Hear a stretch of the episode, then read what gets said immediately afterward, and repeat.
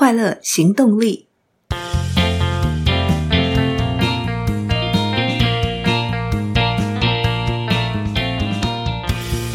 Hello，欢迎收听《快乐行动力》，这是一个学习快乐、行动快乐的 Podcast。我是向日葵，在二零二三的第一集，也是《快乐行动力》的第十集，节目正式迈入双位数，做满了一个月，算是小小的里程碑。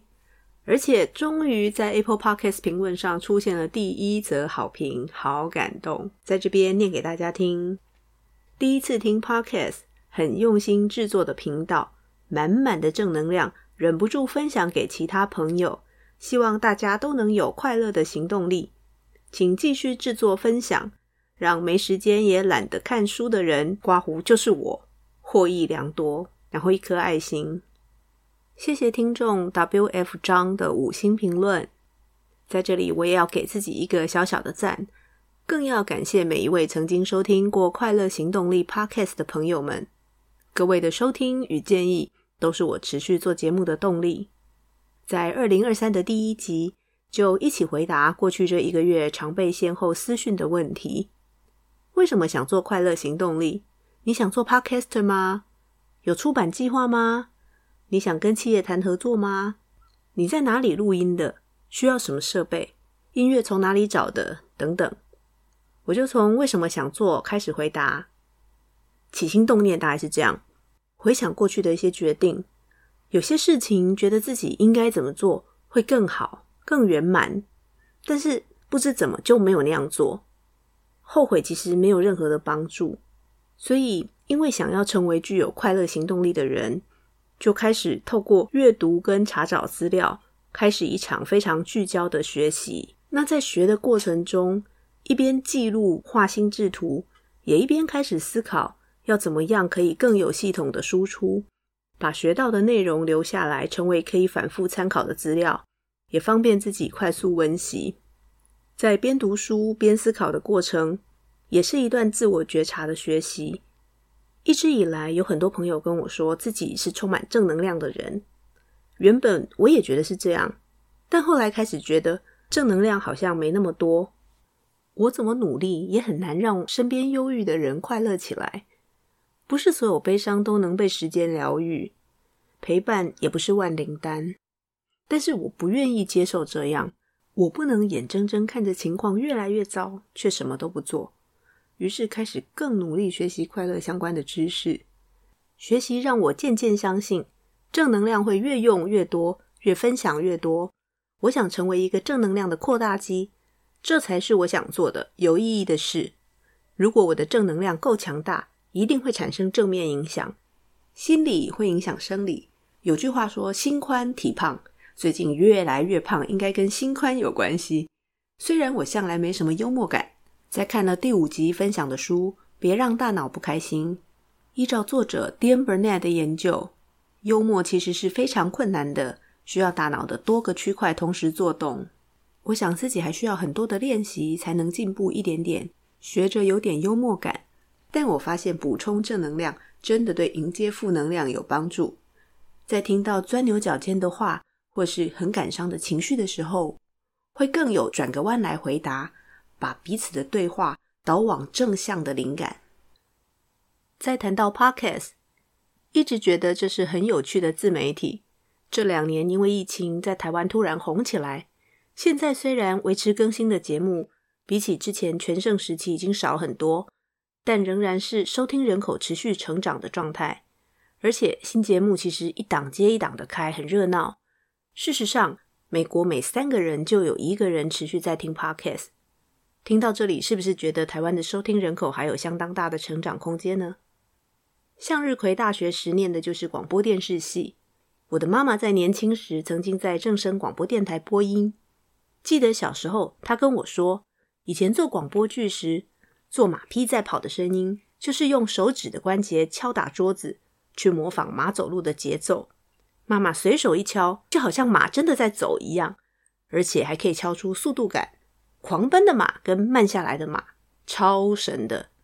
又或者如何运用塑胶袋配出狂风的声音，他总会活灵活现的边讲边配这些声音给我听。因此从小就觉得声音很好玩，充满想象，也有无限可能。还有一个很重要的原因是本人眼睛不太好，看纸本书还可以，但是看三 C 用眼很吃力。拍短影片剪接，我的眼睛可能很快就投降了。就这样，想试着做 Podcast 的念头在心中渐渐萌芽、成长、茁壮。这是一个分享正能量的方法，一个充满可能性的新媒介，有机会扩大自己的正能量。而且跟影片比起来，Podcast 的进入门槛低很多。如果是一个人录音，而且对音质有些要求的话，只要买支 USB 麦克风、一台电脑就可以试录了。两人以上的节目才需要购买混音器。所以就把麦克风试录了几集，但听不太习惯自己的声音，反而觉得用手机录比较自然。可是音质又比较差，自己觉得过不去，就这样又停了一段时间，推翻了原本所有的录音。不过在整个过程里，阅读、思考、记录没有停下来，过去的自我跟想改变的我，不断的在脑中对话、吵架，各有各的想法。过去的向日葵在做节目以前，第一件事。一定会先做很详细的节目企划。快乐行动力是什么？光这一题大概就可以写一本书了吧？包括需要有什么什么能力才会有快乐行动力？节目的目标受众是谁？有哪些单元？我有什么资源可以做？又要怎么去宣传这个节目？未来该怎么样洽谈合作？那未来一个月每集是什么？一季有几集？然后 SWOT 表格拉一下，定位跟其他节目有什么不一样？九宫格再画一下。这些事情一定要先想清楚，先弄清楚再去做。但是想改变的向日葵却觉得天框框条条怎么这么多，这样好慢。虽然我们可以用一周甚至一个月来做完整的计划，做出第一阶段、第二阶段、第三阶段，但是也可以用一下午把重点抓出来以后，打破原本既有的想法与做法。如果我一直做之前会做的事，用之前做的方法，就很难做出意想不到的内容，也无法成为想要改变想法做法的新的自己。就这样，把快乐行动力的概念放在整个心智图的正中间，展开了一张节目概念的心智图之后，我就把它放在旁边，当做没这回事儿，重新开始一场快乐行动力的实验。录制分享的 Podcast 就是我的快乐行动，重点在行动，所以先抓大原则。每个礼拜录一集到两集，分别是快乐行动相关的读后心得分享，包括把读后心得心智图画出来，让自己真的想清楚，练习说出来。另外一集则是与书没有关系的生活心得，或者是学习心得分享，但整个主题必须扣着快乐行动，目的是让好久没练习与工作无关的书写跟输出内容这件事情重新启动。让整个大脑跟知识的连接重新活化起来，也训练自己的观察力，去发现生活中的美好，也发现可以行动的角度与观点，同时去把这些发现记录下来。后来的发展，我也没想到，原本每周录一到两集的想法，在开始尝试以后，就直接变成一个星期录两集，两种内容各录一集。快乐行动力正式上线，Podcast 与文字。都是传递正能量的媒介。如果有机会洽谈合作，也是一起放大正能量的方式。就在自己家里录音，一台八年老笔电，一支 USB 麦克风，片头片尾音乐用 iPhone GarageBand 编一下，一切就开始了。